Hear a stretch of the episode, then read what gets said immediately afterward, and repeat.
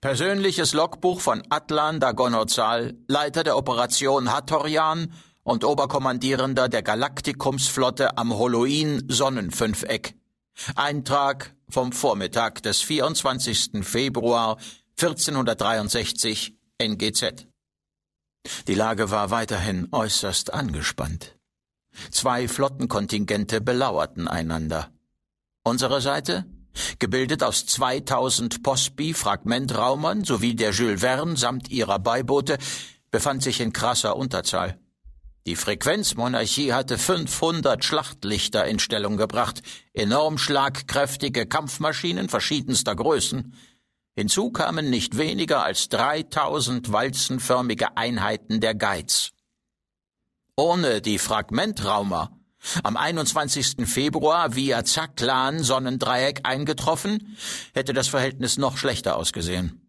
Plasma-Kommandant Talron hatte überdies aktuelle Informationen aus der Milchstraße übermittelt, einschließlich jener zum Angriff der Frequenzmonarchie auf das Distributdepot Itafor sowie jene zur wundersamen Auferstehung des Frequenzfolgers Sinnafoch. Wir waren umzingelt, lückenlos eingeschlossen. Gegen diese Übermacht einen Ausbruch zu wagen, wären nicht kühn, sondern in geradezu verbrecherischer Weise töricht. Allerdings verfügten wir über eine sehr spezielle Hintertür und den strategischen Vorteil, im Bereich des Sonnentransmitters manövrieren zu können, während der Feind bislang noch keinen Weg gefunden hatte, das tödliche Fallensystem zu überwinden.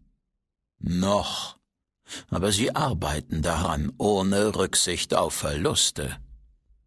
Wie um die Warnung meines Extrasinns zu erhärten, rief mich Oberstleutnant Kularta Zerte an, die erste Offizierin der Wern.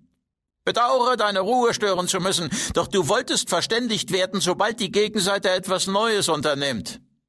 Nämlich? Zehn Schlachtlichter haben Kurs auf die Labyrinthzone gesetzt. Danke, bin schon unterwegs. Wohlweislich hatte ich mich in voller Montur hingelegt und immerhin fast eineinhalb Stunden dösen können, fühlte mich also recht erfrischt. Ich schlüpfte in die Stiefel. Von meiner Unterkunft auf Deck 11.3 bis zur Hauptzentrale der JV1, die zugleich als Kommandostelle des Gesamtschiffs diente, waren es wenige Schritte. Selbst diese wurden mir abgenommen. Vor mir erschien ein pelziges Gesicht, das fast nur aus Kulleraugen, breitem Grinsen und einem einzigen Schneidezahn bestand. Eine schmale Hand legte sich auf meine Schulter, dann wechselte abrupt die Umgebung. Nichts zu danken, piepste Gucki, bevor ich einen Laut von mir geben konnte. War in der Nähe und habe zufällig Kulartas Anruf aufgeschnappt. Zufällig. So, so. Wie oft hatte ich ihn schon gebeten, aus Gründen der Höflichkeit nicht telepathisch in den Gedanken von Crewmitgliedern zu stöbern. Willst du wirklich die genaue Zahl wissen? fragte spöttisch mein mit dem fotografischen Gedächtnis verbundener Logiksektor. Sie ist jedenfalls äh, siebenstellig und entspricht exakt der Anzahl der Fälle, in denen Gucki sich über deine Anweisungen hinweggesetzt hat. Ich enthielt mich eines Kommentars. Der Ilt und ich nahmen die für die Expeditionsleitung vorgesehenen Plätze auf dem leicht auskragenden Balkon in der Mitte des Galerielevels ein.